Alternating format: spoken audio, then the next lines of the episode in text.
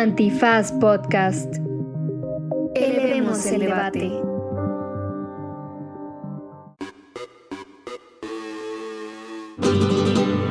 Señoras y señores, buenas tardes, buenas noches. bonita madrugada o cualquiera que sea la medida cautelar bajo la cual esté usted sujeto en este momento. Esperemos que ninguna.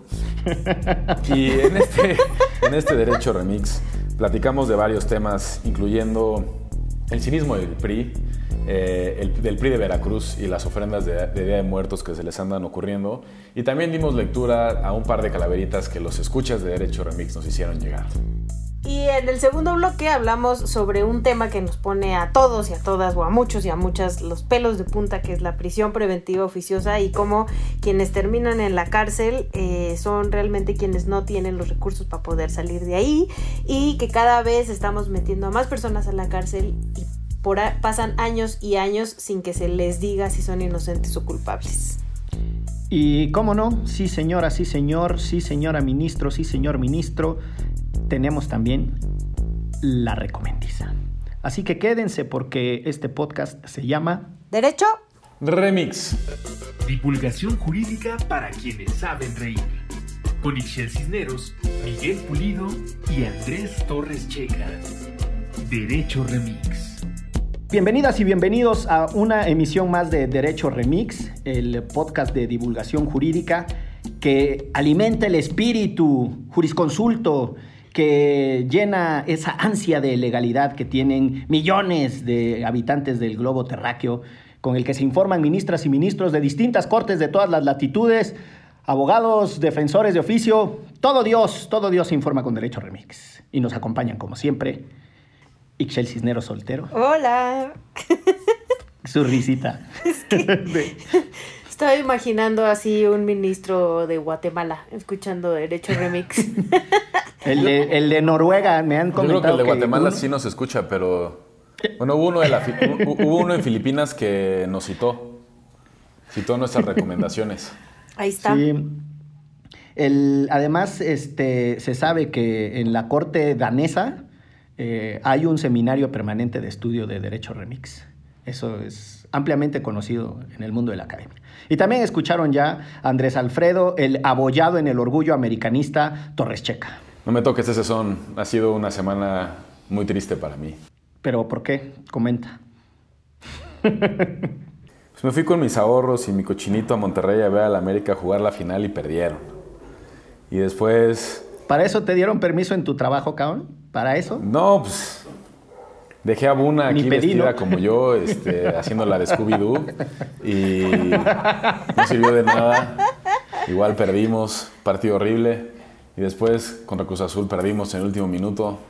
Ha sido una semana dura para el americanismo, pero de peores hemos salido adelante. Sí, no, bueno, tiene que haber una transición en, en los clubes grandes, no, eso no incluye al América, como los Pumas, que también andan abollados de, de su calidad deportiva, carajo. No, pues ¿cuáles? no- nomás no salen. ¿Cuáles abollados? No salen del hoyo.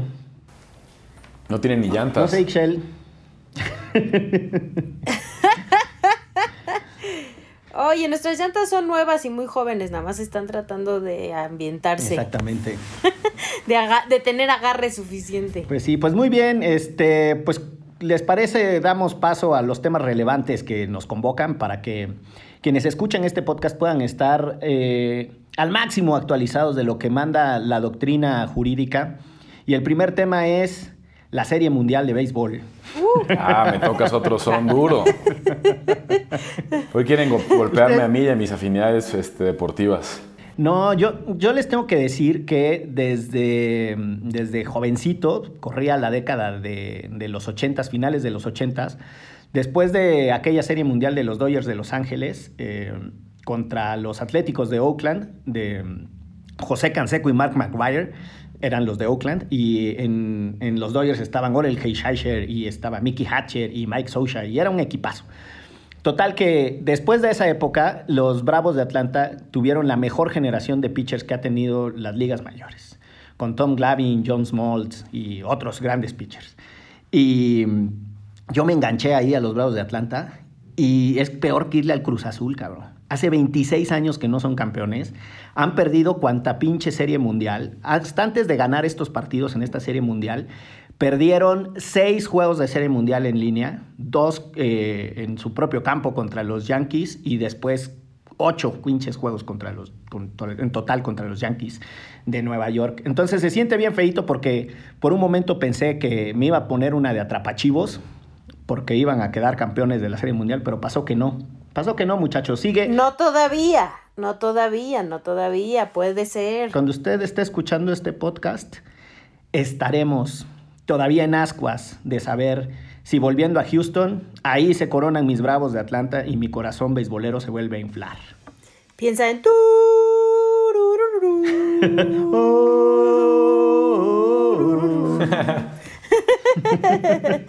Pues muchas gracias por este episodio.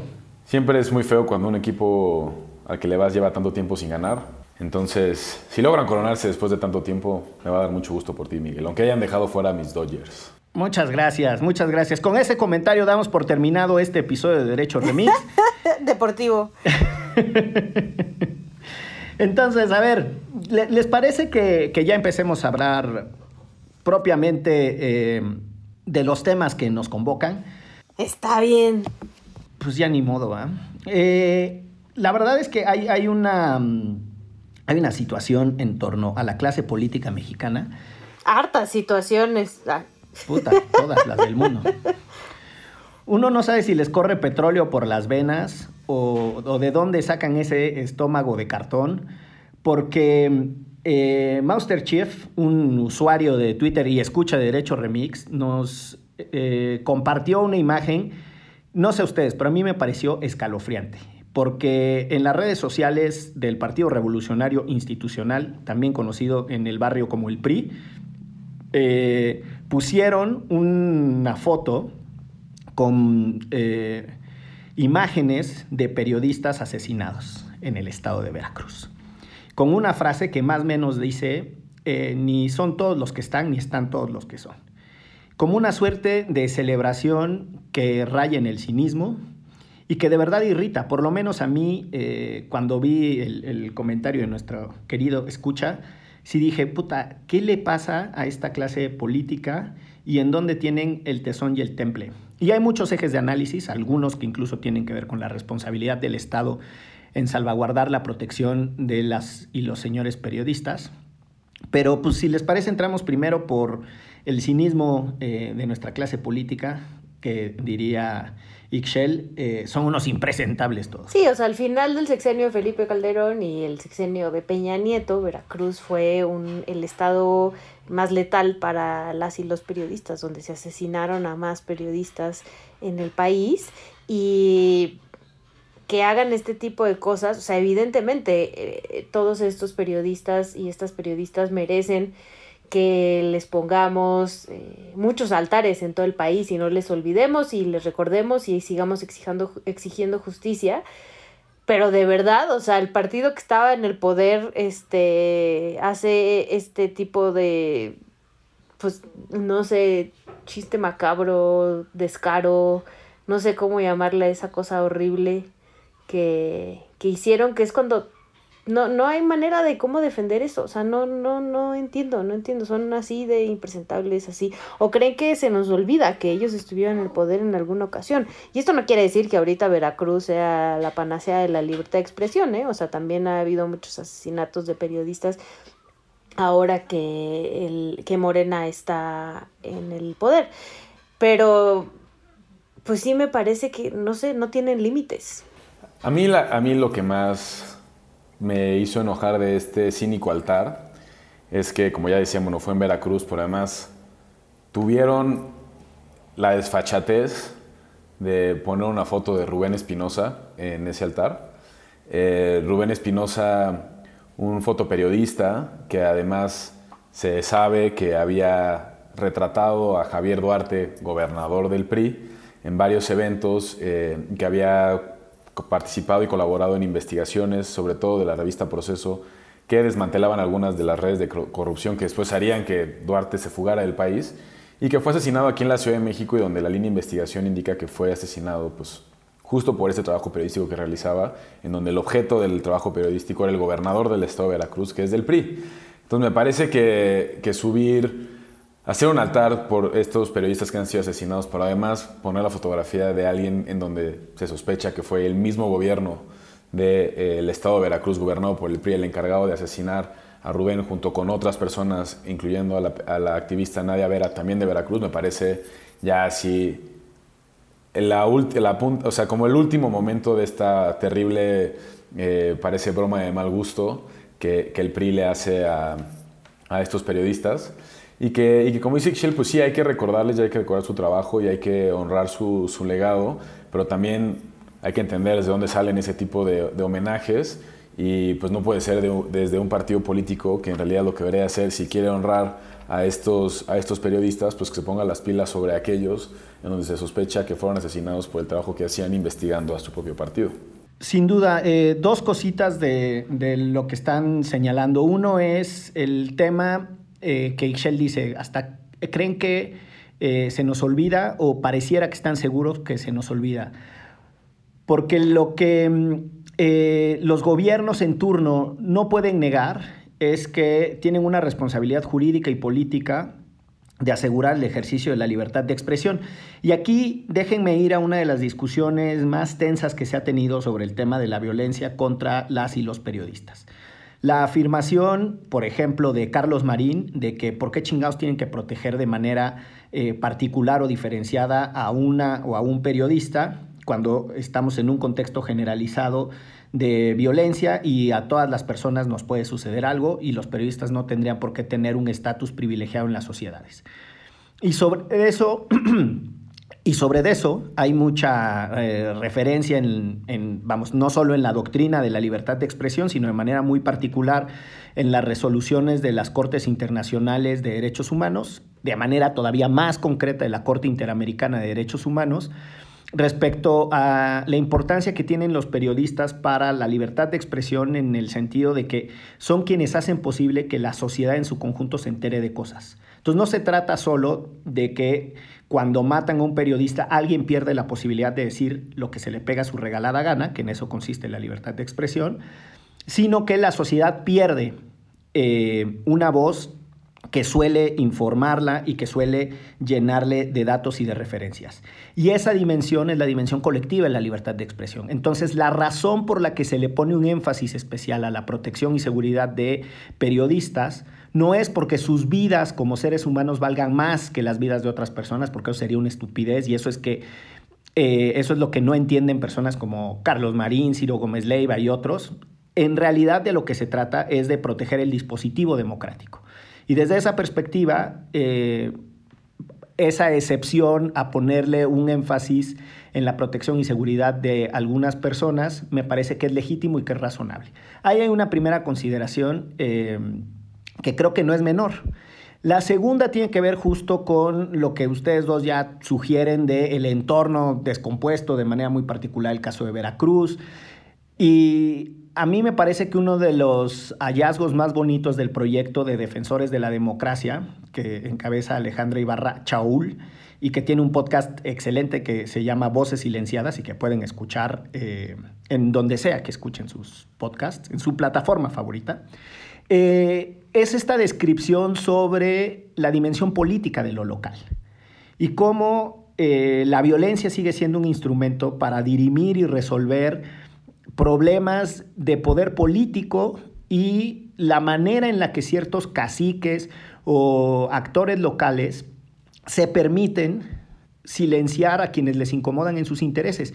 Y yo creo que parte del desastre que tuvo Veracruz, que sigue teniendo, es que eh, los gobernadores voltearon hacia otro lado. Yo me acuerdo cuando Javier Duarte hizo su declaración de que iban a sacudir el árbol y algunas manzanas eh, podridas eh, se iban a caer diciéndole a los periodistas en el Día de la Libertad de Expresión que se cuidaran y que no anduvieran en malos pasos.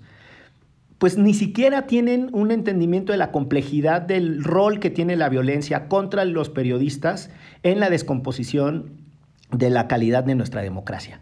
Y ahí me parece que el partido que fue hasta el triunfo de, de eh, de Miguel Ángel Yunes Linares, que fue el partido que gobernó todo ese tiempo Veracruz. Pues recuerden que era uno de los estados junto con Hidalgo que no había tenido oposición política y junto con el Estado de México que no ha tenido alternancia propiamente. Y Sonora. Y Sonora, que no había, bueno, Sonora ya la tuvo ahorita con Durazo. Eh, pero sí es muy cabrón que esos güeyes se desentiendan de que esa violencia en el ámbito local desproporcionada eh, ha sucedido no solo frente a sus narices, sino en función de sus intereses. Y yo creo que eso conecta con lo que ustedes dos dijeron. O sea, esa violencia contra los periodistas no es solo que ellos eran responsables de combatirla y no lo hicieron, o sea, no solo que fueron impertinentes, incompetentes, es que esa violencia política contra los periodistas les reditúa porque les permite hacer pactos con los caciques locales que son los que les entregan los votos y que son los que les entregan las llaves del saqueo. Entonces, la violencia contra los periodistas es funcional al PRI y fue funcional a los partidos en el gobierno por muchos años. Y eso es lo que está cabrón de lo que nos compartió eh, Masterchef. Y, perdón, de lo que dices, creo que justo el, podcast de Voces Silenciadas recupera esa complejidad de política que puede ser de, desde lo local o a nivel estatal, de estos juegos de poder en, en donde los periodistas se convierten incómodos porque van desentramando estas redes. Y también me gustaría hacer otra recomendación. Hay un proyecto que se llama Vestigios, es un proyecto editorial eh, que se hizo en colaboración con Artículo 19 y Quinto Elemento, que es un catálogo de objetos recuperados por las familias de siete periodistas que fueron asesinados en la última década justo en el estado de Veracruz. Entonces, entrando a la página eh, que se llama en inglés The Vestige Project, como si fuera Vestigios, el proyecto Vestigios, uno puede revisar sus cámaras, sus carnets de prensa, sus celulares y todas estas cosas que le pertenecían a los periodistas que fueron asesinados, digo, repito, durante la, última década. Eh, y también como para recordar qué pues, hacían, quiénes eran, qué les gustaba, qué, qué, tenían con ellos el día que fueron asesinados, qué guardaban, qué atesoraban. Porque pues la labor periodística también es la labor de padres de familia, de parejas, de mamás. Y entonces aparte a veces la olvidamos solo por intentar pensar en el periodista como único y absoluto en su trabajo periodístico y no también por lo que deja atrás. Entonces les recomiendo mucho esa página. Eh, la verdad es bastante fuerte, pero está muy bien hecha y creo que pues va a otra manera de honrar la vida de periodistas más allá del cinismo de una ofrenda hecha por el PRI de Veracruz. Y lo otro que yo agregaría es que esto no es un problema únicamente de los gobiernos de los estados, ¿no? O sea, eh, se escaló al problema de la violencia en contra de los periodistas, de las y los periodistas en este país es tal que evidentemente escaló a lo federal, que incluso se creó una, un mecanismo para protección a personas defensoras y periodistas en el país, que no sirve pan y madres, pero lo presumía Enrique Peña Nieto en todos los espacios de libertad de expresión a los que iba. Y incluso hay casos de periodistas que estando en ese mecanismo fueron asesinados, ¿no? Entonces, este, esta es una responsabilidad compartida entre los gobiernos y, y por eso yo mencionaba los exenios de, de Felipe Calderón y de Enrique Peña Nieto, que lo que sucedió en Veracruz es en respuesta a una descomposición social y del gobierno nacional que este, evidentemente permeó a los estados donde son responsables sí los gobernadores, sí en muchos casos además también los presidentes y presidentas municipales, pero también el gobierno federal. Eh, la verdad es que es un problema que está inconcluso, o sea, que no se ha resuelto y que continúa, eh, se sigue asesinando periodistas en este país, pero no solo se sigue asesinando periodistas, sino que se sigue sin obtener justicia por los asesinatos de estas, estas y estos periodistas. Sí, y antes de, pasar a, la siguiente eh, cuota de comentarios eh, que, que, tenemos para ustedes, eh, que además espero que sean en mejor tono, una de las consideraciones de lo que acabas de decir, Ixchel, del mecanismo de protección que me parece que es importante que la gente sepa, es que eh, los países tienen el deber de salvaguardar la protección y la seguridad, ya dijimos, de eh, periodistas y defensores de derechos humanos por su rol colectivo y el efecto que tiene para la sociedad, ya sea para la libertad de expresión o para el valor de, de, de la democracia. Y por eso se crean estos mecanismos de protección y seguridad. El mexicano está inspirado en el colombiano. Ninguno de los dos funciona muy bien, pero el nuestro funciona bastantito peor que el de ellos, del cual es una copia.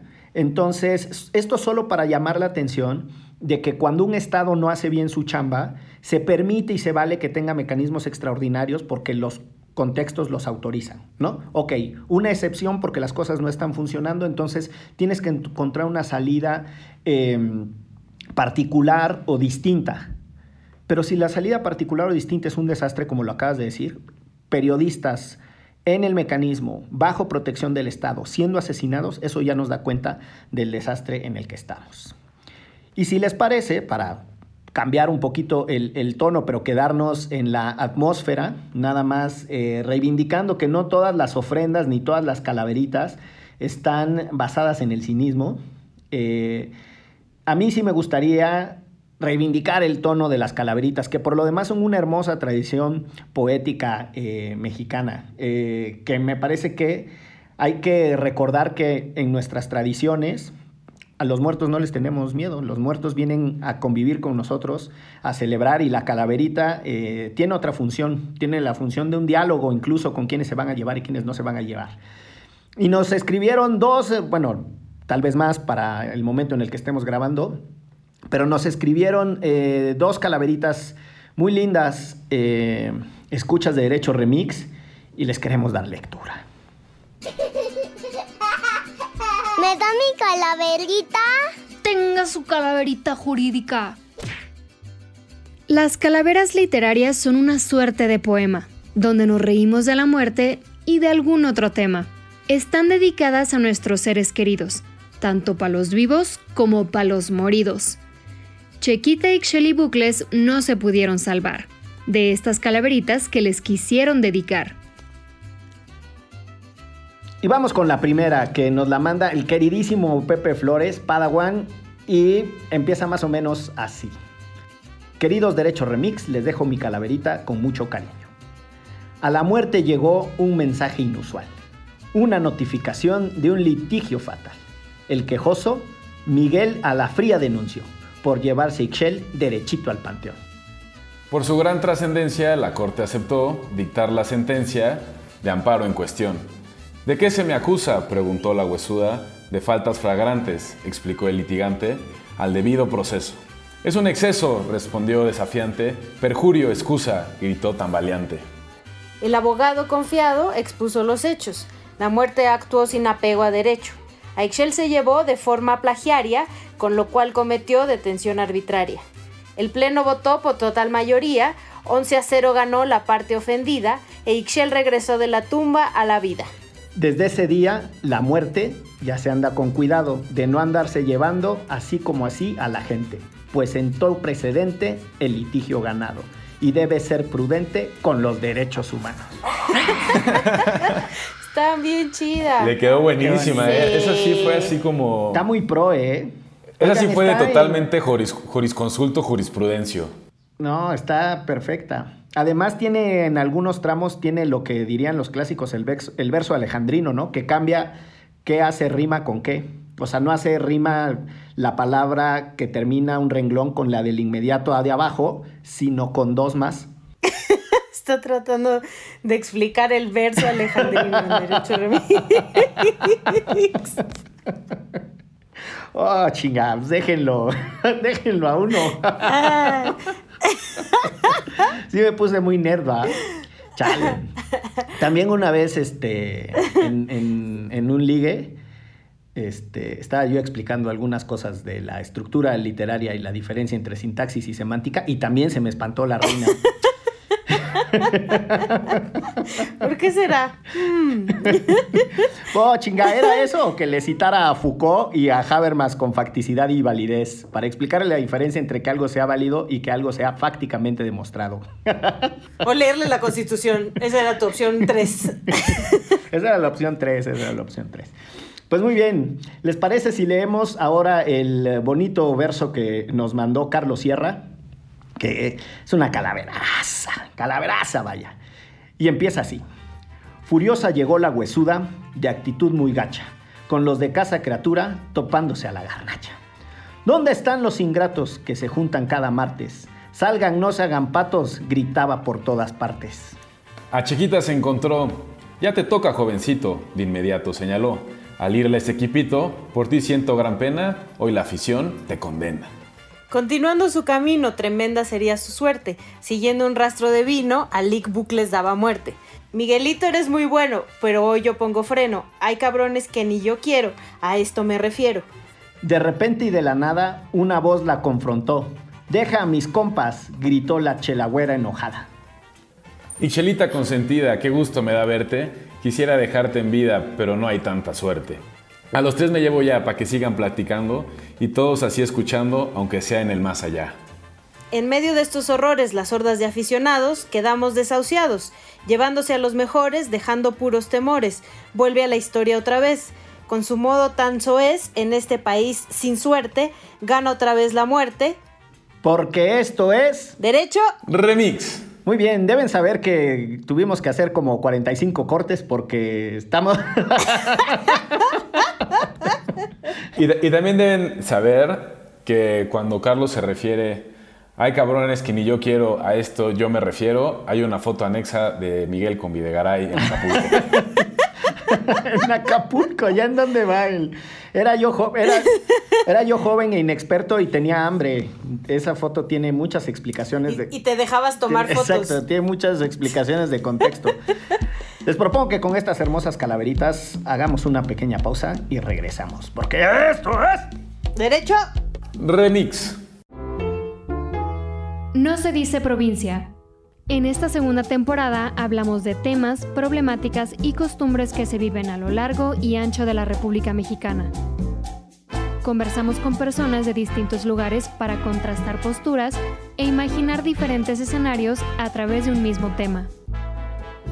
Costas, pueblos originarios, fronteras y barrios. Espacios que muchas veces solo imaginamos pero no conocemos. No se dice provincia. Disponible en cualquier plataforma para escuchar podcast. Regresamos a Derecho Remix y en esta segunda parte vamos a hablar rapidito pero bien explicadito sobre el lío que se traen en la Suprema Corte con lo de la prisión preventiva oficiosa y también un reportajazo que sacó Animal Político de cómo esta medida, este más bien, como bien lo dijo el ministro Saldívar, a quienes metemos al bote es a las personas que viven en pobreza. Bueno, la verdad es que estos dos, dos eventos, o bueno, dos coyunturas, tanto lo que pasó en la Suprema Corte como esta investigación de animal político, regresan a la discusión pública uno de los temas más controversiales, que es la obsesión de la 4T con meter a gente a la cárcel. Y esta retórica de meter a la gente a la cárcel va a disminuir la violencia, va a aumentar la seguridad en el país y que es interesante cómo un poco esta investigación lo que da, eh, saca a la luz es que no es necesariamente cierto y que la cárcel se está llenando de un montón de gente que más bien no tiene el dinero para pagar. Pero al mismo tiempo tenemos la otra conversación sobre estos defraudadores o factureros que quizás sí son personas que podrían pagar sus litigios, pero también podrían salir y generó mucha controversia. Yo creo que, el, como en muchos otros temas, el quid del asunto está en la revoltura de los términos.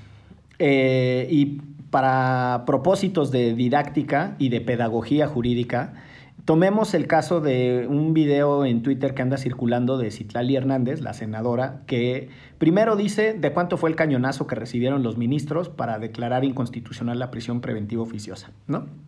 Entonces ya da por sentado que los ministros cuando resuelven es porque reciben dinero.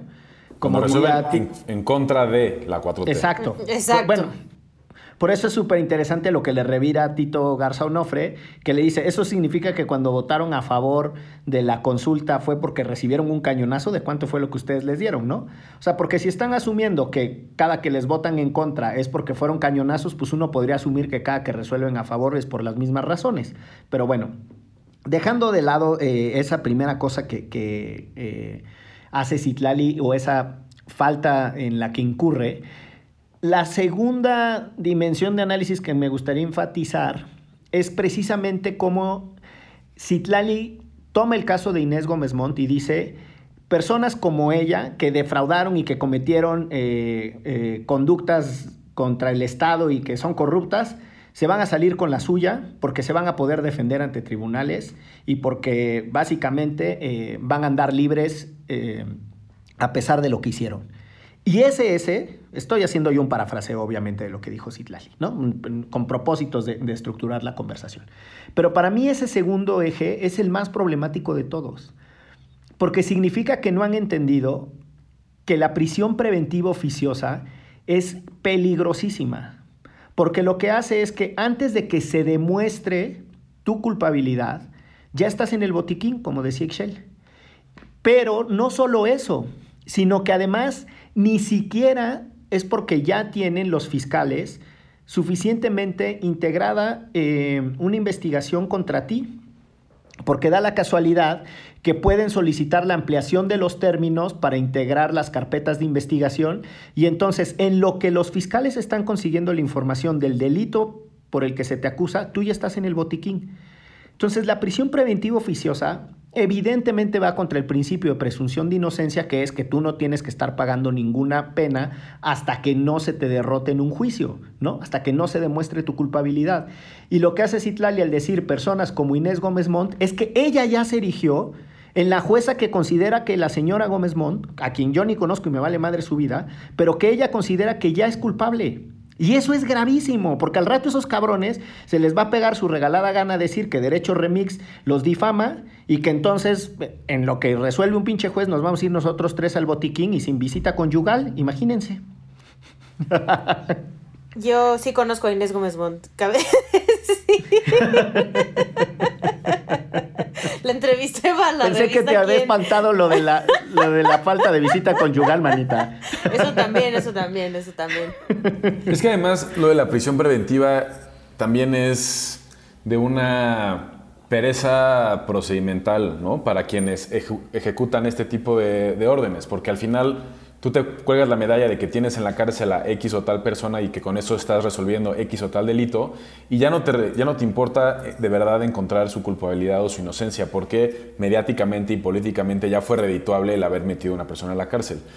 Y entonces, en vez de tener a, a fiscales y policías, etcétera, que hagan investigaciones y diligencias pertinentes, lo único que importa es detener a las personas y meterlas a la cárcel y con eso entregar cifras de que eso equivale a que hay delincuentes en prisión.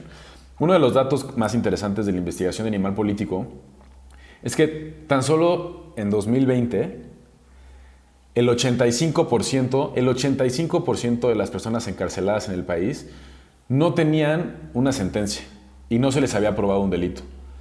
Es decir, el 85% de las personas entraron a la cárcel y siguen esperando a que les digan si son inocentes o si son culpables. Solo el 15% de las personas en la cárcel ya tiene una sentencia de culpabilidad y por eso están dentro de la cárcel. Pero todos los demás están esperando a que se resuelva su caso. Y las carpetas y las carpetas nada más se van acumulando y nunca se les da solución. Y eso está brutal. O sea, está brutal pensar que existen más de 90 mil personas, ¿no? Eh, a las que no se les ha comprobado el delito por el que se les acusa. Y eso debería de volarnos la cabeza y dejar claro que la prisión preventiva debería ser algo que se utilizara en casos ridículamente extremos y no en la cotidianidad de todos los procesos, de todos los delitos que se cometen en el país. Y que en este país tenemos esta idea de ya está en la cárcel es culpable, ¿no? Pero tenemos que empezar por quitarnos esa idea. Eh, si supieran cuántas personas inocentes terminan en la cárcel pasando años y al final les dicen, o sea, después de muchos años, usted disculpe, este, no tenemos pruebas suficientes, salga en libertad, ¿no? Este, ya cuando por fin lograron llegar a un juicio, como dice Checa, muchos años después. eh, eh, en principio porque los ministerios públicos y el mismo pues Estado no hace su trabajo y en algunas ocasiones no les logra comprobar los delitos, pero en otras porque hay muchas personas inocentes que terminaron en la cárcel porque así es este sistema horrible y corrupto. Y si todavía nos vamos un pasito más allá y pensamos en las condiciones en las que están estas personas en prisión, ¿no? Es todavía, o sea, total y absolutamente hacinados, con unas cuestiones alimenticias terribles, este, con una corrupción, violencia, etcétera. Hombres y mujeres, en algunas, eh, también hace algunos años Galia García Palafox sacó un reportaje sobre los niños y las niñas que vivían en prisión, ¿no? Con sus mamás. Entonces, todas estas, eh, o sea, les va sumando y le va sumando eh, todos estos granitos a una cosa horrible que se llama la prisión preventiva oficiosa en este país, ¿no? Que además, como bien decíamos acá, la terminan ahí quienes no pueden pagar un buen abogado, quienes no pueden pagar este al final, en muchas ocasiones, una mordida para poder salir, para pagarle un juez, para pagarle un policía, eh, y quienes sí lo tienen, pues salen, ¿no? Y, y terminan cenando en un restaurante este chino en las lomas. Por decir algo, ¿no? Por decirlo menos. Sí. Oigan, no, de varias cosas que igual vale la pena aclarar sobre la prisión preventiva oficiosa y el, y el proceso penal. Y dicho de manera muy sencilla, eh, el, el sistema procesal penal tiene una cosa que se le llaman medidas cautelares. Y todas las medidas cautelares en su conjunto lo que tratan de hacer es cuidar que algo malo no suceda o que algo que después puede ser muy difícil de revertir, ¿no? Eso es lo que trata de hacer una medida cautelar, no suceda. Entonces puede haber medidas cautelares para proteger a una persona, ¿no? Y entonces supongamos que la Corte Interamericana manda medidas cautelares y entonces eso supone que a un periodista le asignan la protección y la seguridad de la que hablábamos en el primer segmento. Esa medida cautelar busca evitar que se dañe a un periodista. O el famosísimo juicio de amparo cuando oímos de que ya se amparó, ¿no? En realidad es una suspensión provisional que técnicamente es una medida cautelar y lo que busca es que, por ejemplo, si te, una autoridad administrativa te va a cerrar tu changarro y a lo que comúnmente le decimos ya se amparó, que es la suspensión provisional, entonces el juez dice, bueno, en lo que se demuestra y el señor es vencido en el juicio administrativo de manera temporal, va a poder operar su changarro. Por eso también es una medida cautelar. Déjenme llevar esto a la discusión de la prisión preventiva.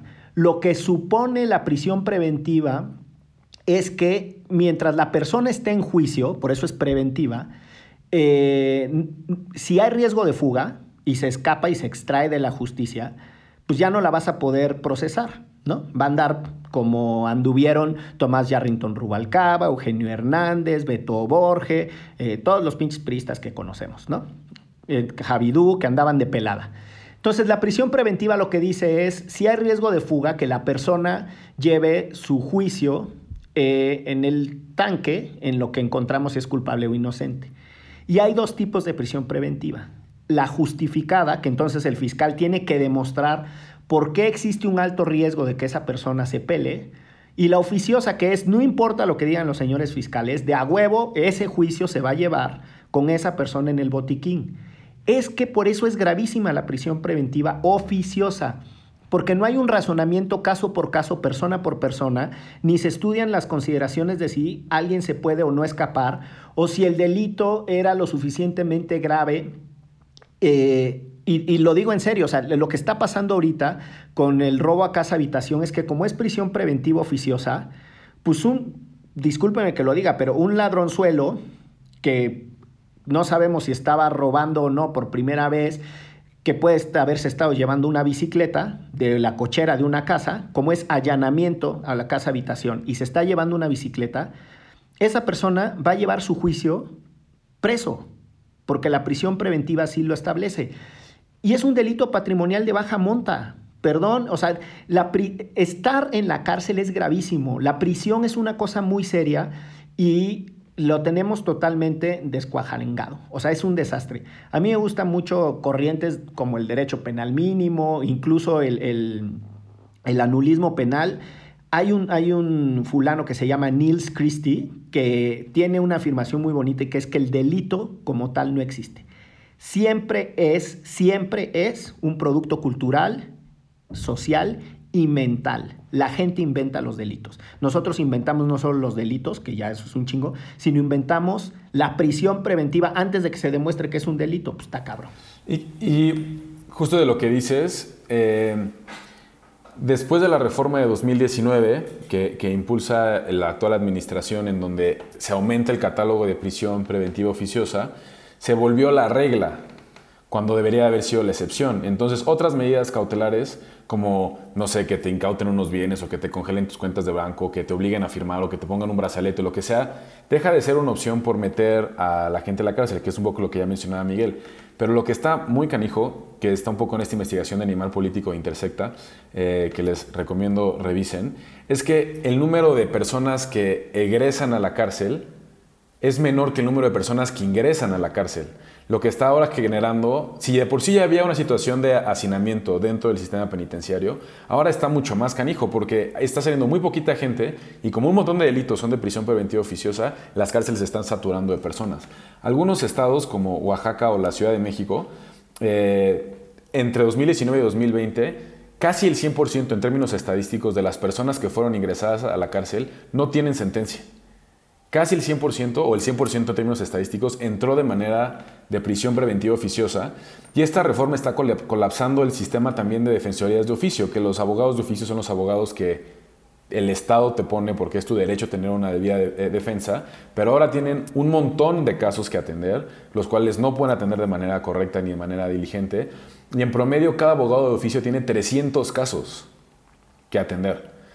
Entonces, pues lo que está pasando con esto de la prisión preventiva es solamente se está colapsando por completo el sistema penitenciario del país y no es sostenible. No es sostenible. Entonces, la verdad, aunque pueda ser una opinión impopular, pues si Inés Gómez Montt pasa o no pasa tiempo en la cárcel, debería ser irrelevante. Porque cuando veamos todas las demás personas que por ese tipo de reformas están pasando tiempo en la cárcel, lo único que nos está dando cuenta es de que no está funcionando. Un saludo a Estefanía Vela de Intersecta, por cierto, que la amo con Y locura. a, y a Adria Or- y, perdón, y a Adriana Ortega, que también trabaja en Intersecta, que fue la que se aventó un poco más la investigación choncha de esta parte, entonces también le mando un fuerte, fuerte abrazo, porque de verdad es un trabajal. Bueno, y también No, a todos los, traba- los colegas de Animal Político. Trabajal, el de Intersecta. Oigan, en unos datos así singulares de, de lo que es la prisión, nada más para que veamos cómo es un constructo social y cómo también es una cosa de estado mental tremendo. Eh, una vez me encontré una nota de la BBC de que en Japón los ancianos jubilados delinquen porque quieren ser llevados a la cárcel. Es una cosa loquísima, porque lo que quieren es eh, tener un lugar donde comer, tener un lugar donde tener compañía. Son ancianos que viven solos, además, no tienen familia y entonces les parece que una solución es estar presos en donde van a estar acompañados de otras personas, que me parece una singularidad eh, de verdad extrema. Y quiero pensar que sus cárceles no se parecen al reclusorio Oriente. Seguro no, segurísimo no, pero justo hablando de cárceles que no se parecen al reclusorio Oriente, está el tema de la supercárcel lujosa de Dinamarca, ¿no? que es muy famosa porque es una cárcel que parece un hotel de lujo. Y, eh, y nada más para que veamos cómo se inventan los delitos y cómo son un estado mental, la extrema derecha danesa, que es xenofóbica como la chingada, pasó una ley que está prohibida la indigencia y que es un delito. Entonces la gente que pide dinero en la calle está cometiendo un delito. Absolutamente ningún danés fue llevado preso al, después de que pasó esa ley, que debe ser como por ahí del 2018, 2019, y eran puros extranjeros, inmigrantes, que estaban en Dinamarca. ¿Para qué funciona en ese caso que le estoy tratando de escribir la prisión? Pues como una medida de limpieza social, de limpieza étnica. O sea, la cárcel es utilizada con propósitos rancios normalmente por los gobiernos autoritarios y de derecha. Y la última que me parece muy singular, que es el tema de, la, de las prisiones en Holanda, que van cerrando.